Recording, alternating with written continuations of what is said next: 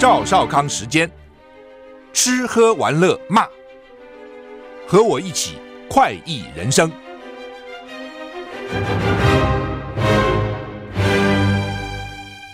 我是赵少康，欢迎你来到赵少康时间的现场。台北股市现在上涨两百三十点哈，呃。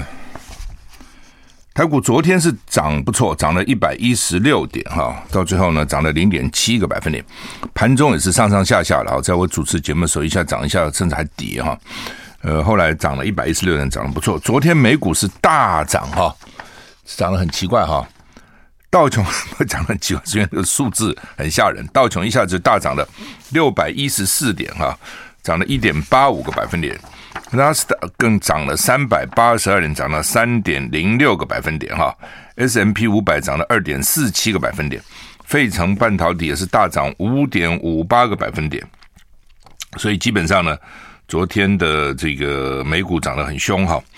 那我看个股也都不错哈，苹果涨了四点五个百分点啊，然后呃，脸书 脸书涨多少你知道吗？脸书涨十七。你没听错，没听错，十七点五九个百分点啊，涨到每股两百零五块哈。呃，Google 涨三点七个百分点，然后微软涨二点二个百分点，NVIDIA 涨七点四个百分点。不过特斯拉还是小跌啊，本来大跌的啊，现在小跌零点四五个百分点哈。那为什么脸书会涨啊？因为财报。脸书前天的财报发表，呃，比预期好哦。大家本来以为脸书会跌，哦，会财报不好，结果财报还不错啊，所以就涨了啊。那高科技类股最近喋喋不休，主要也是受到那个 Netflix 的影响哈。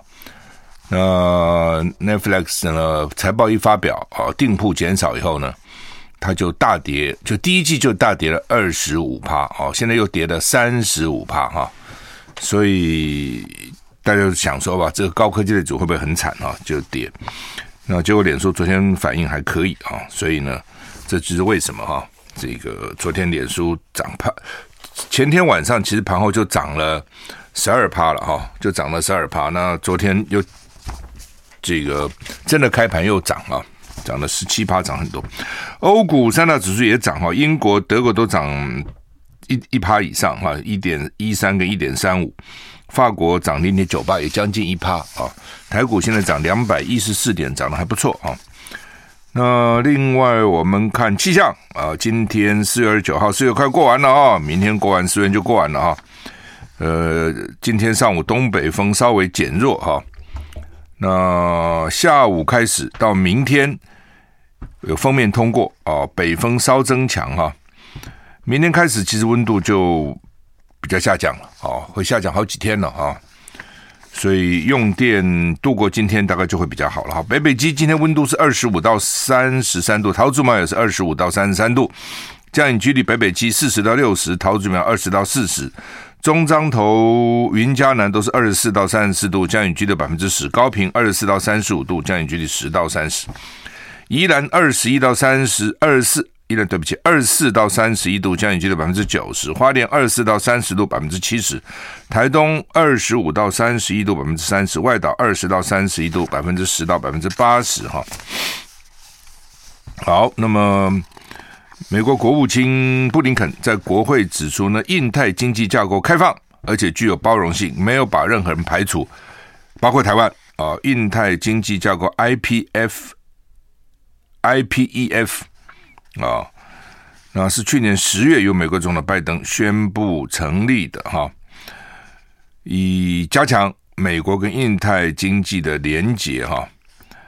那路透社先前报道说呢，美国商务部长透露，美方没有考虑将台湾纳入。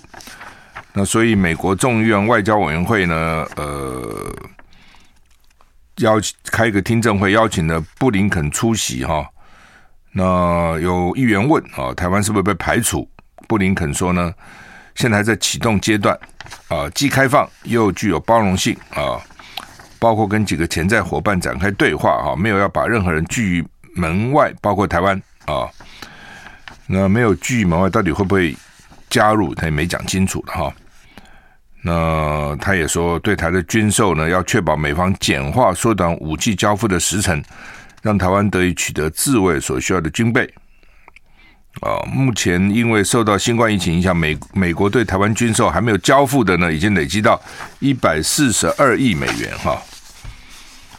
那联合国秘书长访问基辅，俄罗斯发动空袭啊，搞了三个人受伤，三个人受伤还好了哈。那火箭落在下榻饭店的附近哦。联合国秘书长古特瑞斯到乌克兰首都基辅，跟乌克兰总统泽连斯基，因为他要跟两边的总统都见面啊，乌克兰跟跟这个俄罗斯都要见面哈。那俄军在这个时候发动空袭，对基辅基辅进行四月中旬以来的第一场轰炸，至少造成三个人受伤哈。所以你也不太解懂哈，他这个轰炸半天一个都没死啊，这这叫什么轰炸呢？啊，我们脑筋想象那个轰炸，哇，轰下来不得了哈，死伤累累。他轰轰炸半天了，而且是首都基辅，人口应该很多哈。那只有三个受伤啊，他到底打哪里不知道哈。那我想他也不是要去打那个联合国秘书长，你你你打联合国秘书长干嘛呢啊？但是你为什么在这时候打啊？俄军首都从四月中旬以来对乌克兰首都基辅发动空袭啊，之前有空袭过了，后来大概就算啊停了。有一枚火箭落在联合国秘书长古特瑞瑞斯下榻的饭店附近。哦，那发生当时呢，这个古特瑞斯正在跟泽伦斯基会面。哦，那联合国说呢，他们的团队成员对于空袭位置这么近很震惊。哦，那古特瑞斯说，绝对需要结束这场战争。哦。要怎么解找到解决方案很重要哈，呃，好吧，反正哈，这个是古特瑞斯说了，联合国正全力促成让军人跟平民撤离马利坡亚速钢铁厂啊，嗯，另外呢，古特瑞斯说，联合国安理会没有能尽全力避免跟结束俄乌战争，让人极其失望、挫折跟愤怒啊。台股现在涨两百零九点了。拜登再加码军援乌克兰三百三十亿美元，提案呢没收俄罗斯权贵的资资产啊。美国总统拜登宣布向国会追加援助俄罗斯预算三百三十亿美元，两百亿投入军事跟安全啊。那拜登也准备提案，让行政部门没收被点名制裁的俄罗斯权贵资产，以帮助乌克兰。美国总统拜登在白宫发表演讲，提出三百三十亿美元方案，目的在对乌克兰提供进一步的军援啊。拜登说，这是为了自由而战啊。那三百三十亿美元有两百亿用在军费跟维安，一百四十四亿的军事装备，二十六亿的这个欧洲部署哈。那让乌克兰可以取得源源不绝的武器跟弹药啊。另外有八十五亿美元用在经济援助啊。三十亿美元用在人道援助，哈，那应对全球粮食价格上涨，因为乌克兰是小麦出口国啊。那拜登政府在援助乌克兰议题获得跨党派支持啊，应该通过不难哈。所以九月底的以前的预算应该可以到位。可这个战争要打多久啊？哈，呃，这次的钱算是比较多的啊，我觉得这次的钱算是。美国比较有诚意的，之前是什么三亿、五亿、七亿、八亿哈，加起来三十亿，它是一下子三百三十亿啊！我觉得这个这个这个钱是不少的钱哈。那普丁威胁要闪电般攻击干涉乌克兰冲突的国家，法国外长说不让步，什么闪电攻击哦？那俄乌战争进入第九周了哈，哇，真真真真真真久哈。那民主国家啊，纷纷援助乌克兰啊。那但是呢，普京不满，他说，如果任何国家干预莫斯科在乌克兰军事行动，俄罗斯将立即做出闪电般的军事反击。那法国外交部说，我们不会让步啊，当然不可能说会让步了哈。好，那么台股现在涨一百八十四点哈。那德国。转向支持呢，禁俄罗斯的油啊，因为欧盟现在要大打能源战啊。那德国先前对于禁止俄罗斯的油哦，这个能源呢保持犹疑的态度，如今转向支持。哦，那美国媒体报道呢，将对欧欧盟全面禁运铺路。俄乌战争让天然气价格飙涨，啊，因为西班牙帮助摩洛哥取得天然气，阿尔及利亚最近威胁要切断对西班牙的天然气输送，啊，哎，他们这些还搞来搞去哈。德国向俄罗斯进口石油天然气比例很高，所以呢，原来犹疑哈，不要去制裁哈。不过呢，因为战争一直持续哈，说德国官员态度有改变啊。准备停止采购俄罗斯的石油，以开启欧盟对俄罗斯的新一轮制裁。德国不再反对禁运俄罗斯石油，但是需要时间来找代替能源。哈，最近呢，德国跟波兰达成协议，德国能透过波兰格但斯克从其他国家石油供应商进口能源，所以让德国态度转变。哦，那如果能够立刻缩减俄罗斯天然气供应呢？未来两年德国损失可能要上看。两千两百亿欧元。那因为切断俄罗斯的来源，所以呢，天然气来源更珍贵哈。西班牙最近帮助阿尔及利亚敌对国家摩洛哥取得天然气，阿尔及利亚就警告说：“你这个违约了，不排除切断输送天然气到西班牙。”所以你看他们这个国家哦，你对我的朋友，你对我的敌人，你对我的对手啊。都会影响哈。芬兰跟瑞典传出五月提出入会申请，北约秘书长打包票，可以让他们迅速加入哈。嘿嘿，俄罗斯当时反对乌克兰加入，结果现在呢，芬兰、瑞典都要加入啊。那这个时候你俄罗斯能够怎样呢？哦，那个也也在出兵吗？还是到到底要怎样哈？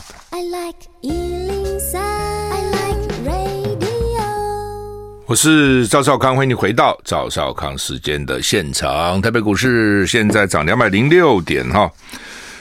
华尔街日报报道说，习近平要求官员确保今年中国大陆的 GDP 会超过美国哈。中国大陆最近爆发新冠疫情啊，经济成长速度缓慢啊，要达成今年设定成长五点五趴的目标很严峻。《华尔街日报》呢说，大陆国家主席习近平向官员下达，确保中国大陆今年经济增长超过美国啊。啊，美国是多少呢？大陆统计局公布第一季他们成长四点八，中国哈，那说呢，国际有说甚至会下调到四点二啊。美国第四季五点五趴成长，超过中国大陆的四点零趴啊。那拜登说，哦，这是二十年来美国经济增速第一次超过中国大陆。引发中国大陆高层的不安啊、那所以习近平认为说呢，要超过美国哦，因为美国的那个经济量体比大大陆还是大很多了哈、哦，所以说它的五点五趴，有时候你不是光成长多少趴了哈、哦，你要看它到底本来是多少哦。我如果本来是九十分要考九十一、九十二、九十三就比较难，我原来是六十分，我要考六十一、六十二、六三就比较容易哈。所以有时候不是只看你成长多少趴，还要看你的基数到底怎样啊。好，回到这个，我们看今天的《中国时报》头版头登的叫做“快筛实名制重演抢口罩的噩梦”，药局涌现人潮，健保系统屡宕机。面对乱象，陈时中声要怪只能怪病毒。好，排队抢抢谋啊，集体感到很焦虑哈。那联合报头版头叫做“抢快筛剂实名制首日大乱，确诊破万，大海浪来了”。地方抱怨居隔三加四仓促，陈世忠说只能怪病毒哈。中国时报、联合报都把这个做成头版头，只能怪病毒。昨天我就讲，你这讲什么？这这这都是怪病毒跑太快，不是我们跑太慢哈。你这怪病毒，还真会怪的哦。一怪这病毒。病毒本来就是这样啊，这病毒又不是新的哦，又不是在台湾第一次这样干，这全世界都是这样啊。老天对台湾真的不错啊，就是让台湾能够慢一点哦。别人都已经经过了这个这个程序，我们都是跟着人家后面慢一点。那至少你看到其他国家哦，用什么措施，到底有什么结果，你也可以可以看嘛。陈陈松自己讲的，见贤思齐啊，哦，见不贤而不齐啊，哦。那问题是你真的做到了吗？你真的有这样吗？你你整个都不够嘛？对不对？前年前年口罩不够，去年去年疫苗不够，啊，今年今年快筛不够，快筛剂不够哦。那未来呢？还有病房，还有药品，到底够不够？哦，现在都是问题了哈。那所以我昨天讲，我说最重要就是他们他们是自大又无能，哦，再加上意识形态，哦，你自大没关系，你有能力，你有自你有自大的条件。虽然不好，但是没话讲嘛，你厉害嘛？那你又无能，自大呢又无能，哦，那你无能呢？不要自大也还好，谦虚嘛。我知道自己能力不够嘛，我尽量去听人家查那雅言，去观摩，去学习也可以。没不是，他无能呢，他还自大，还不听别人的，还觉得自己了不起，嘿嘿，这就麻烦了。哦，这些官员就是无能又自大，自大又无能，再加上这个意识形态，哦，开始的时候什么上海复兴啊、BNT 都不要，因为跟大陆有关啊、哦，等等等等，哦，那开始呢也跟大陆在拼啊、哦，大家都围堵、封城啊、哦、清零，那现在发现搞不过了，就怪病毒，哦，就开放了，所以共存就是束手无策了，哦。所谓与病毒共存，什么叫与病毒共存呢？就是没法度了，没办法了。哦，那大陆现在还在清零，能不能成功不知道啊、哦？但是呢，就陈时中开始说风凉话了，他将来饿死会比病死多啊，等等，就就很无聊嘛。那你原来不是也这个政策吗？你原来不是也是清零吗？只是你做不到啊。病毒现在已经已经被你挡不住了嘛，你挡不住它嘛，已经。散到社区里面了嘛？哦，那昨天破万例了哈，一一万一千三百五十三。本来以为明天才会破万呢，今天二十九号，明天三十号嘛。本来以为明天破万，就没想到昨天就破了。哦，大家不要小看了，早两天破，那你到月底就可能一万三、一万五、一万八，哦，甚至两万都有可能。他这个这个一来就是这个。一传二，二传四，四传八，八传十六，还不止可能哦。呃，那就就整个很混乱了啊、哦。BNT 说谈半天，原来是要这个要那个啊、哦，搞不成，那就被大家一骂啊，一急啊，说谈成了。你五月二号要给十二岁以下儿童开打，然后呢，你现在又说这个可以进 BNT 啊、然后要完成审查，两百二十万剂，那到底家长要给打 BNT 还打莫德纳呢？那五月二号是打还是不打呢？对不对？那家长可能觉得，因为莫德纳半剂大概五十了啊，这个维克哈，那 BNT 大概是十哦十哦，所以有有些人就觉得莫德纳好像太重啊，但有有些人觉得 BNT 会不太轻哈，所以这就是哎，这很难。那家长很担心嘛，啊，那个小孩子打了，到底到底怎？因为好像儿童得了也不太会怎样，啊，但是不得最好了，学校传染到比较快嘛。但是你疫苗打了，会不会又以以以后有什么副作用啊、后遗症啊，也不敢讲啊。所以家长真的是很彷徨。现在又搞了个是 BNT 也可以来，什么时候来也不知道。哦，那莫德纳到底打还是不打？续会再回来。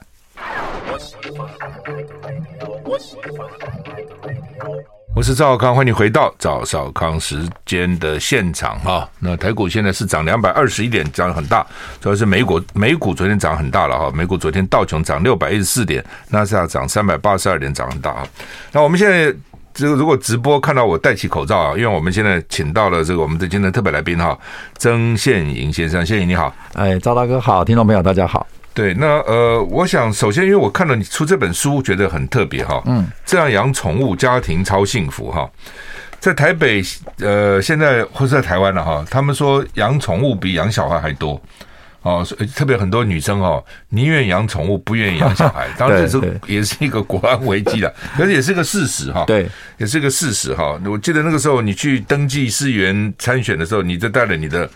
狗我也带了我的对无极了哈，那两个两个都是红贵宾。那你那个狗说是收收养，它到底怎么回事？对我我我那个狗其实它是就是之前是被虐待嘛，啊受虐犬，然后呢后来它两两度进这个收容所，哇，对，然后后来就是有认识朋友啊，那辗转就是呃他的朋友是专门是做这个动物的收养，是，然后呢他就辗转就是说我们那时候要去这个要领养狗，就找到了这个朋友，那他说这只狗本来要送到国外去。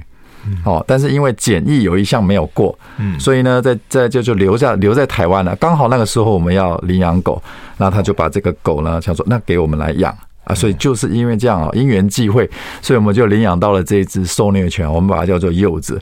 所以我在选区跑的时候，他们就是常常就是也有很多选民，他就就是很爱爱爱动物的，他们知道。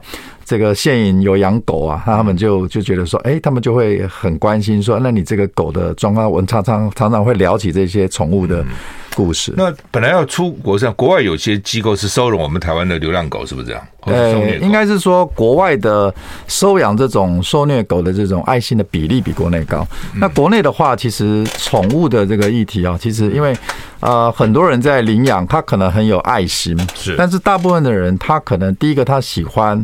比较漂亮的，所以他可能从从小用用买的。瘦弱哈，对他比较就是比较瘦一点，比较因为对对对对，因为之前他去外面流浪过，所以他的肠胃也不是很好，所以会有一些状况。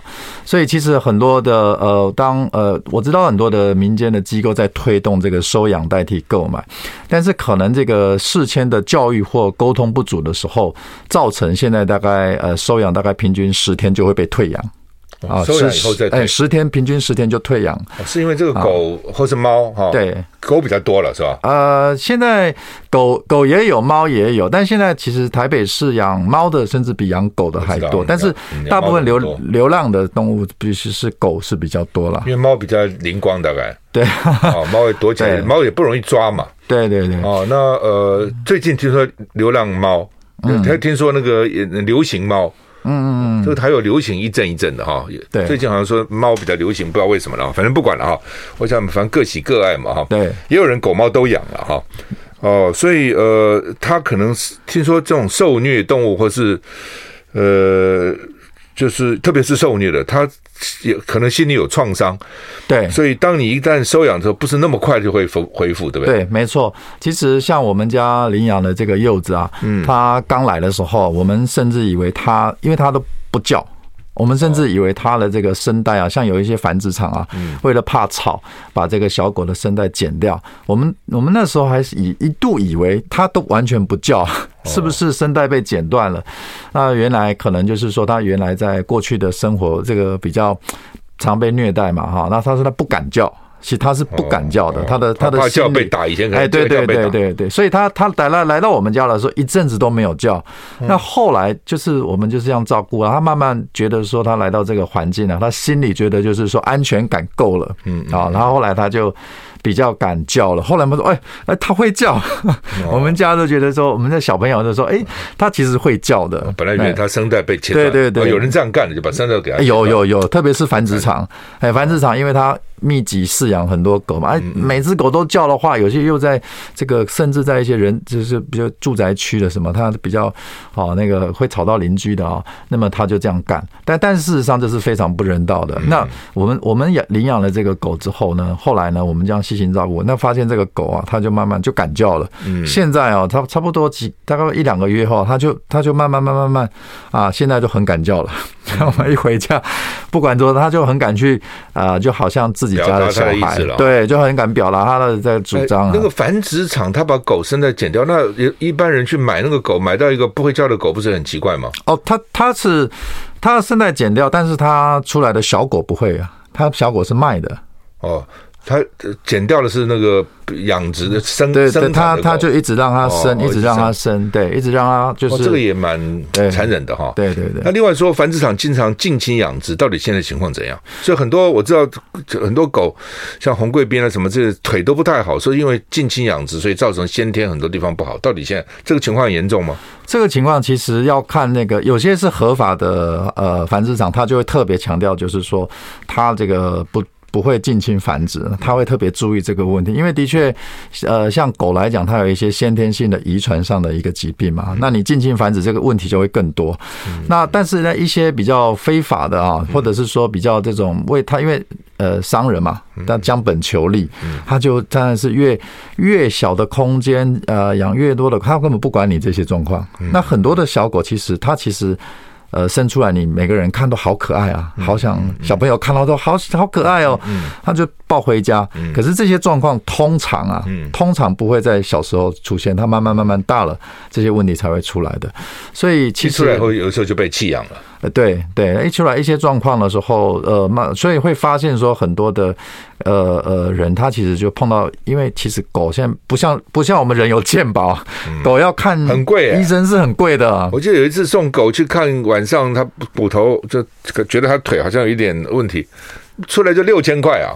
啊，对，说 很贵，狗洗个牙也要六七千块啊，因为它是要用那个气体麻醉，嗯嗯，不敢要麻醉，不敢用那个一般的嘛，怕死掉，用气体监测也是好几千块，我记得是洗个牙六七千块，对对对，所以其实有时候像一些领养机构，他在推动领养的时候，他会特别问一题，就是说你呃预备多少预算？要养狗，你的这个经济啊，你的是不是有真的有预备这一笔预算出来？那如果你没有，你不知道，其实是要花这些钱的。不，最基本的这个呃食物啦，还有预防针啊，这些看医生的费用列一列，其实不便宜的。嗯，好，那么曾宪颖先生啊，他写了一本书，叫做《这样养宠物》。家庭超幸福啊！它里面我看我包罗很万象啊，对，有狗有猫有乌龟有兔子有天竺鼠有有很多不同的这个宠宠物，所以各喜各爱了啊！现在人养宠物也不只是狗猫啊，各种宠物其实都有啊。那当然很多时候是小朋友爱，但小朋友爱了以后呢，最后变成父母在养哈，对，这父母也很头痛，到底小朋友要要答应还是不答应呢？哦，到底怎么让孩子负责？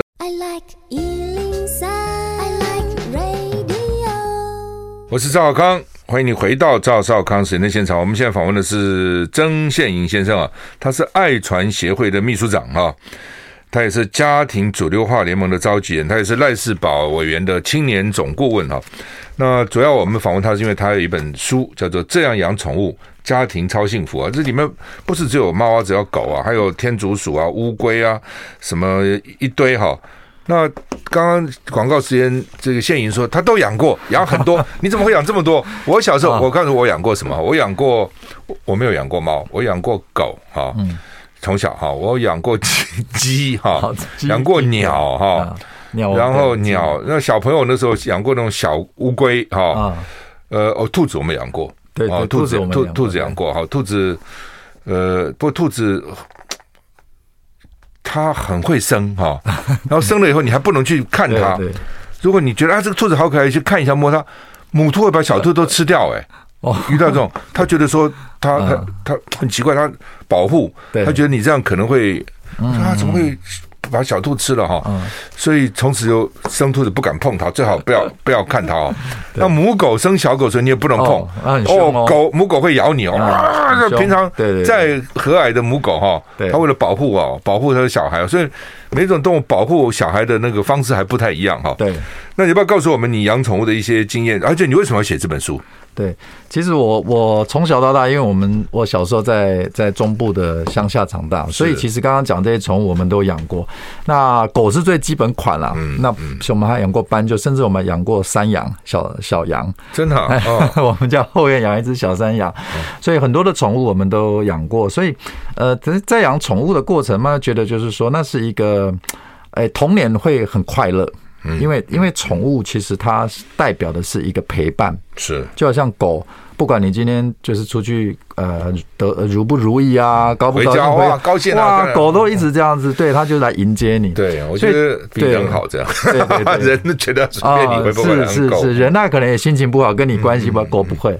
所以其实呃，现在为什么这个呃人人哦，其实现在的家庭哦，反而孩子生的少，反而宠物养的多，不生的也很多。对，其实这这反映一个社会问题，就是说，呃，因为我最近一直在推动这个爱的语言哈，人跟人的关系啊，总共美国心理学家把这个人跟人表达爱、接受爱的啊方式分成五种：服务、礼物、称赞、拥抱、陪伴。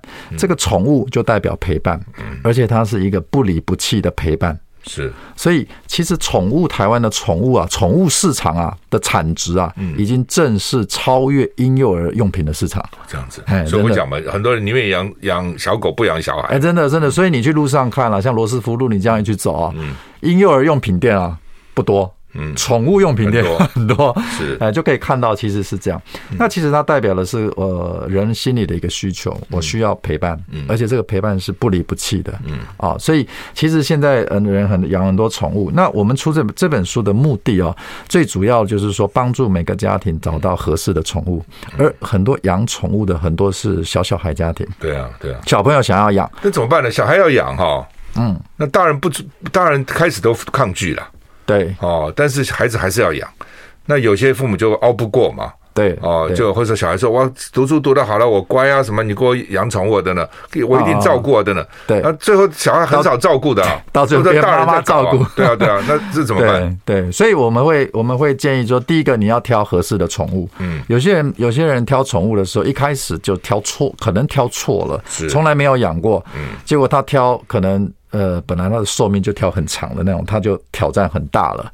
好，所以我会我们会建议，第一个挑合适他们家庭的宠物啊，考虑到它的寿命，自己要怎么样找，因为我觉得呃，养到一半再弃养是一个非常不好的，而且对孩子来讲，这是一个非常错误的生命教育。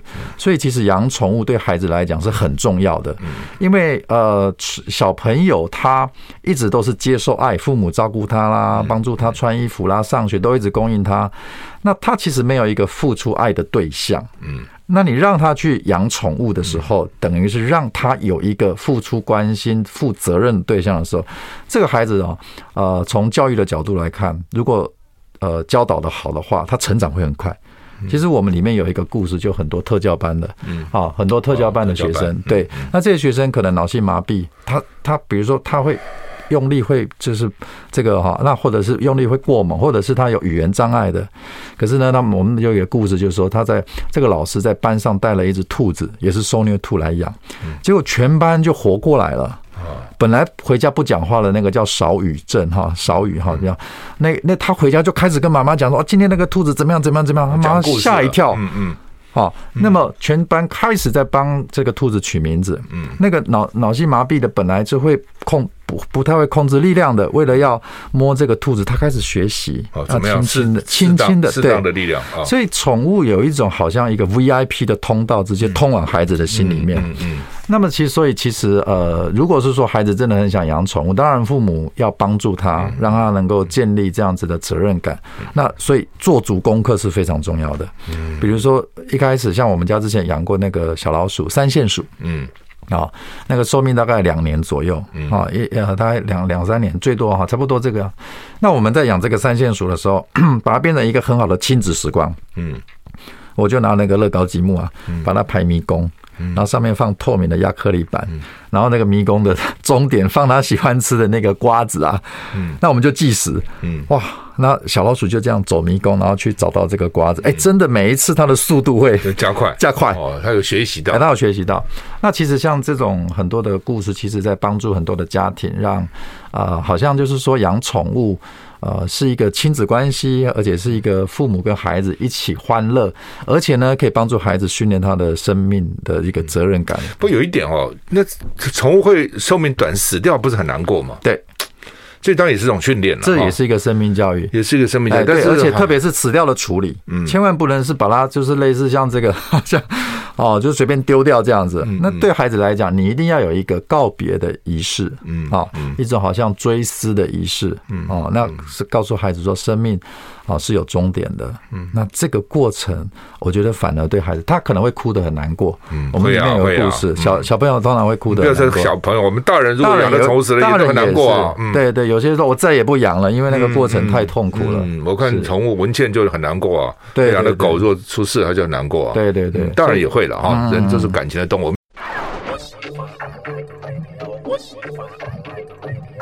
我是赵少康，欢迎回到赵少康时间的现场。我们现在访问的是曾宪营先生哈，他是爱家协会的秘书长啊，也是家庭主流化联盟的召集人啊，是赖世宝委员的这个青年政策的总召集人。那他。这个写了一本书，叫做《这样养宠物，我家庭超幸福》啊！刚刚在广告时间跟我讲说，天竺鼠一养就要一对啊，不能一只啊！我还不知道为什么 啊？因为之前那个很红的呢，小朋友养叫天竺鼠车车嘛，那很多小朋友就想天竺鼠，他他们讲说买一只，因为天竺鼠的个性它是群居的动物，所以呃要两只啊，至少要两只，它才会快乐，才会健康。所以有些北欧国家，他们甚至立法哦哦哦立法。所以你天竺鼠要养的话，至少要养两只啊，不然它会忧郁忧郁症啊，啊，它会不快乐不健康。所以我们养宠物一定要知道每个宠物的特性啊，不不是说我们大人自己觉得好就好了，看到好可爱这样，要知道它的特性跟特色啊，这样才来来饲养才是比较好的。而且每个家庭可能都。不一样，对不对？它的环境大小有没有阳台，有没有院子等等都不一样啊。对对对，那特别是呃台北市的话，因为有寸土寸金嘛，有些空间比较小，那可能呃你要养的狗，其实或养养猫哈，现在养猫的人是越来越多，因为比较安静，是哎比较不会引起这个邻居的抗议。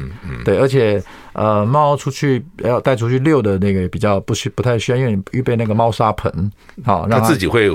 会会对准备他自己就是了。对，因为猫是比较特别，猫它的训练大小便的这个地方，呃，你只要给它猫砂盆，大部分的猫都会，大部分的猫嘿都会呃很主动的到猫砂盆里面去大小便。是啊，只有是只有一些公猫啊，因为它就是会有有就会撒尿的问题啦，要不然大部分的猫啊，大部分的猫应该就是在大小便上是比较有训练。那狗就比较。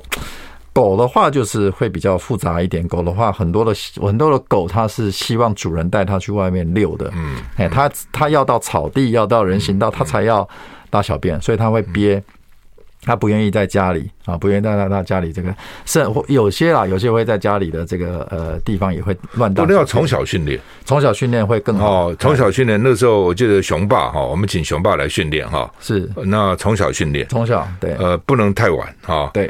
所以我们家的狗都会跑到那个淋浴间去哦，那很棒。它第一个，它绝对不会在它的窝附近，对，它爱干净，绝对不会爱干净的。它都到淋浴间去。哇，那训练的很好，那训练不错。它自自己就会跑到淋浴间，而且它通常要，它就站起来跑往淋浴间跑，然后这边看我，然后呢，我就赶快陪它去，因为它。尿我要冲水嘛，要给它擦嘛，哇，哦，要擦一下哈。那真的训练的很好，那真的训练的。那当然出去的时候他很高兴了。对，哦，对，在家的话，假如今天下雨啊不能出去，对，就在家里，在这个浴浴室。比如说我带到电台来。他也是，他知道到那个他会认哦，他会认那个淋浴间啊，他去那边厕洗手间里面去。对，像赵大哥这个就是从小开始训练的，对。那像我领养的那个，哦，我们是已经是成年狗才领养，就就比较难，所以他会在我们家的这个，我们也就是说，就就要你要特别的啊，有时候真的没办法带去人家家里，不能乱大小，我们就要给他包，有一点包那个礼帽袋，就像尿布这样给他包起来，不然会到处啊，因为他这成年狗就比较难训练，嗯，是。好，那呃，如果狗。如果一天到晚都带尿布，大概也不好哈。对，不好了。我知道有人这样哎，对，因为他很忙，他没有办法，又没有遛，又怕又他乱尿，就我说你怎么处理？我就给他带个尿布。我说你从早到晚，对我是这样子，狗狗可能也对啦。这这是那还要考虑到说，有些狗它的皮肤的问题，看你养哪一种狗。对对对，像我们的书里面有这个呃，这个像斗牛犬的这种哈，好，那像法斗这种，它其实的皮肤的就会比较脆弱，因为台湾比较湿热，湿热，哎，可能就要。要比如说吹冷，家有比较冷气的这种环境，对，所以其实你养的狗的。就是不一样哎，然后你就要考虑到它的环境啊、干湿度啊。其实有时候真的照顾狗，其实呃，宠物真的你你要了解它，那照顾起来其实啊，就就还要知道它的特性，不然你又就比较比较难去让它过得比较。尤其有些狗可能也不见得是，尤其我看有些狗毛好长哦。对，我想台湾夏天那么热那么湿，这个狗不是很痛苦吗？对对对，像我上次碰到一个朋友，他说他他女儿养这个边境牧羊犬哦，好。啊，那我就说哦，对，边境牧羊犬是智商最高的，最高，对对，所以它训练起来各方面很好。但是边境牧羊犬，因为牧羊犬嘛，它的活动力、它的毛好，在台湾可能呃主人就会比较要常常带它出去，好，那像赵大哥跟我养的是那个那个红贵宾，哎，红贵宾，贵宾狗的智商也是算高的，嗯，听说第二高，对，所以它的也很好训练，那也很好训练。啊，但它因为体型比较小，它它需要的可能家里面 跑一跑，哎，就够偶尔带出去啊，就是每天这样遛一遛公园这样就可以。对。对。因为曾宪颖他是工程师了哈，那呃也打算选台北市议员了。我比较想了解，就是说，你如果当选市议员，对于宠物政策，都都会里面的宠物政策，你有什么看法？你到底要做什么？呃，其实，在我们刚刚讲到的第一个哈，就是那个，其实台北市有很多人很有爱心啊。第一个，我们在领养上面，好，我们刚因为有有一些人会推动一些领养嘛，好，所以在领养上面，很多我们要帮助很多的市民朋友。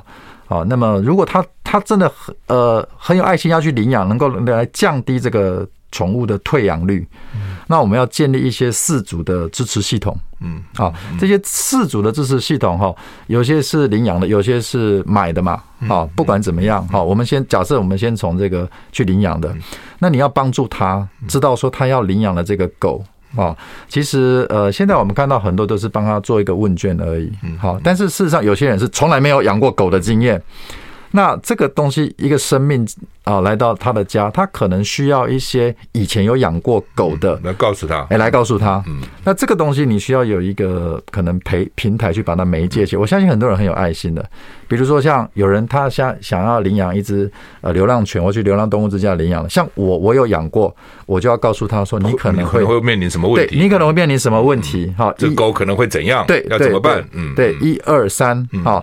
那有些有些可能我们家那只还好，有些狗可能呃被虐待或者怎么样，它可能会有点精神紧张，甚至会咬人哦。嗯，会，因为它过去的环境啊，它让它非常的对人非常没有信任感的时候。这个时候你预备好了吗？嗯，好，所以像这个呃宠物的这个饲养，好，那比较复杂一点的，就是在这个呃饲主的领养，那降低这个退养率，还有建建立这个宠物的支宠物的这个饲主的支持系统，嗯，然后还有一个辅导的自工团，那这些东西的话，用市府的力量去帮助。那有一些是他可能从小呃就是宠物给他买来养。那个那个也很好，那但是呢，呃，有一些养养，它它就是这个弃养，这个我们当然一定要去哦，更加的多加的宣导，就是说宠物哈不能呃随便弃养，但是你要从根源开始做起。好，我是觉得从呃国小国中的这个教育，好生命的教育也要加强。好，那其实我觉得特别是特教学校啊，特教学校的这种，因为呃像这个我我知道很多那个台北市有很多的这个呃特。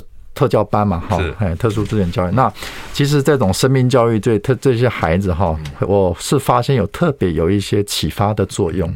好，那么让他们呃有一个好像一个宠物的这样子啊，当然不是把宠物当工具，而是说在饲养的过程当中，我们一定要这样的一个习惯，就是这个是一个生命，好，不离不弃啊。那么还有就是说，像我们刚刚讲他提到的这个领养哈，要建立一个退养的思考期。嗯。好，来帮助他。现在没有，就领养了十天之后发现不行了，就就就退养了。好，那这个其实是在也是在宠物上，其实让他更怎么讲，更 suffer 啦，更更痛苦。对宠物来讲，对饲主来讲都很不好。还有，嗯，还有很多是在宠物里面要这个。谢谢曾宪颖先生哦，大家有兴趣养宠物去看这本书吧。